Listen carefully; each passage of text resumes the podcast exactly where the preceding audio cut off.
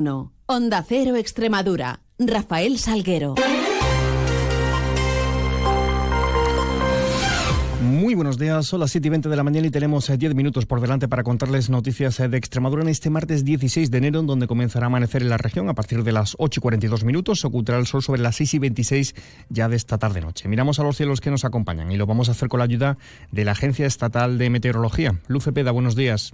Buenos días. Continúa el cielo nuboso cubierto en Extremadura. Seguimos con lluvias débiles o moderadas, sobre todo a últimas horas del día. Por la tarde en el norte de Cáceres podremos acumular en 12 horas más de 40 litros por metro cuadrado. El viento del sur y del suroeste arreciará, pudiendo alcanzar rachas fuertes o incluso muy fuertes al final del día por la aproximación de la borrasca Irene, borrasca de gran impacto, nombrada por Francia. No hará frío. Las temperaturas pueden subir ligeramente. Alcanzaremos hoy 19 grados en Badajoz y en Mérida y 17 grados en Cáceres. Es una información de la Agencia Estatal de Meteorología. Continúa activa la alerta amarilla por lluvias en la zona norte de Cáceres. Ayer Tornavacas fue el municipio más lluvioso del país, 47 litros por metro cuadrado. De hecho, cinco de los municipios eh, cacereños se situaban entre los 10 más lluviosos en todo el país. Entre ellos Piornal, Sexta, seguida por Hoyos, Navalvillar de Ibor y Herbás. Y en carreteras les contamos que la provincial Cáceres 146, a la altura de Zarza la Mayor, con la frontera portuguesa, permanece totalmente cerrada al tráfico tras rebasar el agua del río Erjas, el puente que la cruza. Son las 7.21, continuamos.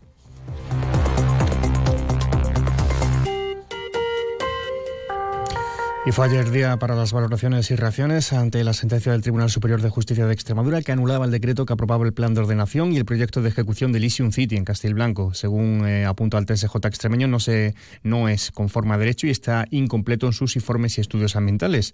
La empresa promotora de Elysium asegura que la sentencia lo que hace es confirmar la viabilidad del proyecto empresarial y que no existe afectación alguna a la red en Natura 2000 ni a los espacios de zonas cepas, siendo subsanables además los requisitos. También el Ayuntamiento de Castilblanco asegura que la sentencia sobre el proyecto planteada en dicho municipio es clarificadora sobre la sostenibilidad ambiental de esta iniciativa, una sentencia que eh, surgía a instancias de la denuncia que presentó Ecologistas en Nación en Extremadura, que recurrió ante el tribunal el plan de ordenación que permitía el comienzo de las obras de este macroproyecto en plena reserva de la biosfera de la Siberia, declarada así por la UNESCO. Así lo apuntaba también el responsable jurídico de la Asociación de Ecologistas en Nación, Ángel García Calle.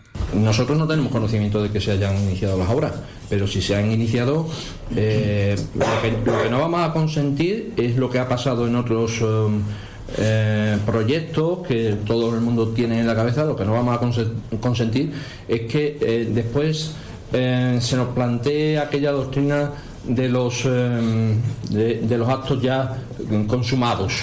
Por su parte, la presidenta de la Junta, María Guardiola, lamentaba lo sucedido con Elysium y ha criticado que se trata de una muestra más de cómo gobernaba el anterior Ejecutivo y avanzaba que en cualquier caso la Junta no va a recurrir a esta sentencia porque dice es muy clara. Bueno, la verdad es que lamentamos muchísimo lo que ha pasado con Elysium. Yo creo que es una muestra más de eh, cómo gobernaba el anterior Ejecutivo regional, que eh, lo único que buscaba eran grandes titulares y grandes proyectos que al final eran castillos en el aire. En esta misma clave y lectura se pronunciaban el portavoz de los grupos parlamentarios eh, de Vox eh, en Extremadura, Óscar Fernández, y el portavoz popular José Ángel Sánchez Juliá basada en los anuncios vacíos, en proyectos de cartón piedra, en la mentira, en el marketing, donde lo único que importaba eran los titulares de prensa. Una sentencia que confirma que el Partido Socialista no cumplió con su propia ley única y exclusivamente por las prisas electorales. Desde Unidas por Extremadura, Irene de Miguel mostraba su satisfacción para poner freno al que consideraba un delirante proyecto. Desde Unidas por Extremadura estamos bastante satisfechas con esta sentencia que pone freno a un proyecto que era delirante desde sus comienzos, cuando se hablaba de macrocasinos y ciudad del futuro y que finalmente se ha ido desinflando hasta una urbanización de lujo. Por último, la portavoz socialista Soraya Vega aseguraba que la situación de lesión es subsanable y que la pelota se encuentra en el tejado de la Junta. Técnicamente, los informes que requiere el tribunal ya están presentados y ahora la compañía está esperando a que la Junta de Extremadura lo requiera a la mayor brevedad posible. Y es ahí donde está la clave. Cambiando de asuntos en clave sanitaria, les contamos, les recordamos que el Servicio Extremeño de Salud continúa esta semana con esa campaña extraordinaria de vacunación contra la gripe y la COVID en 11 centros de salud extremeños, toda la semana hasta el viernes en horario de tarde, de 5 a 8, sin cita previa. En este sentido, un total de 2.722 extremeños ya se vacunaban en las dos primeras jornadas de esta campaña de vacunación, que fueron el jueves y el viernes pasado. La consejera de Sanidad, Sara García Espada, alertaba de que el pico de gripe se espera para la próxima semana y que hay 667 personas que están ingresadas en los hospitales extremeños. Lo hacen saber, creemos que esta semana o la siguiente vamos a ir en ascenso. Eh, esperamos el pico, creemos que el pico aún no ha llegado y estamos preparados para que venga. Eh, en el caso de que no llegara, bueno, sería maravilloso, pero no creemos que vaya a ser así. De hecho, eh, no creemos que, la orden ministerial que, obliga al uso obligatorio de mascarilla en centros sanitarios nos haga no llegar al pico, porque la transmisión comunitaria se da en otros muchos sitios que no son los centros sanitarios. Noticias en Onda Cero Extremadura. En otro orden de cosas les contamos que el DOE publica hoy martes el decreto por el que se aprueba la primera convocatoria de subvenciones de la primera línea a entidades promotoras del programa colaborativo rural denominado Ateneo. Está destinado a municipios menores de 5.000 habitantes, dirigido a la atención de personas desfavorecidas de esas zonas rurales para la formación en el empleo. Está dotado con un importe total de 8.180.000 euros.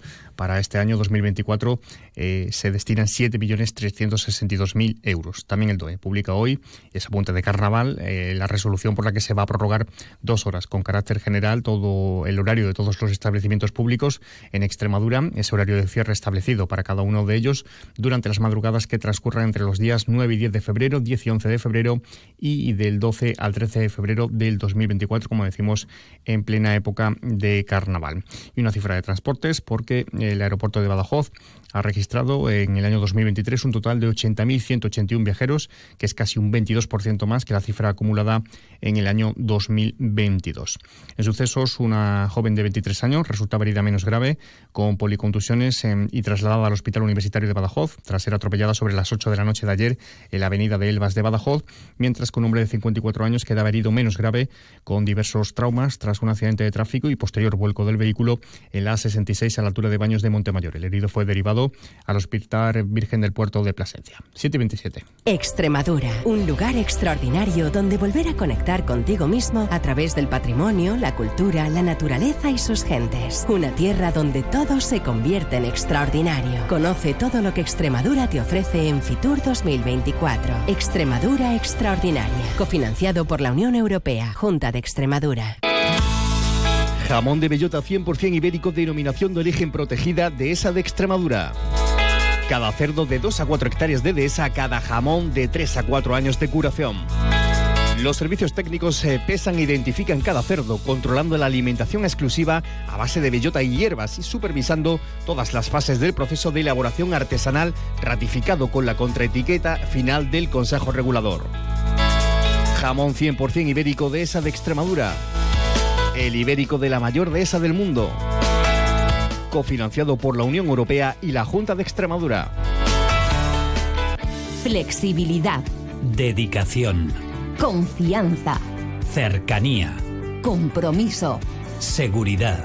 ¿Y si existiese un banco en el que poder confiar? No existe un banco así.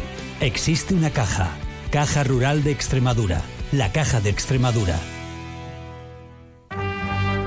Caja Rural de Extremadura, la caja comprometida con la región, les ofrece la noticia económica del día. Y es que Extremadura cerró el 2023 con un total de 32.961 empresas con asalariados, es un 2,3% más que el año anterior, unas 700 más, lo que supone además un crecimiento superior al de la media nacional que estuvo en el 0,6%. Los premios Espiga de la Caja Rural de Extremadura promocionan el buen hacer y la calidad de los productos extremeños. Premios Espiga Caja Rural de Extremadura, la excelencia convertida en premio. Y en previsiones, hoy las consejeras extremeñas de Educación y la de Salud van a firmar un acuerdo entre ambas consejerías para el desarrollo de un programa informativo de primeros auxilios en los centros educativos extremeños. Además, el sindicato USO va a inaugurar una nueva sede del mismo y va a presentar su primer congreso. Serán Cáceres y se presentarán también las fiestas de interés turístico nacional del Jarramplas en Piornal y las Carantoñas en Aceuche. Todo ello mucho más. Lo vamos a contar a las 10 y 3 minutos en boletos. Un avance de noticias mediodía, 2 menos 10, tiempo de información regional. Llegamos así a las 7 y media de la mañana, cita con información más cercana a la local, 7.54 en boletos, 8 y 20 toda la información de su ciudad. Sigan informados a través de nuestra web y redes sociales y quedan ahora la compañía de más de uno con Carlos Salsina. Pasen un feliz resto del día.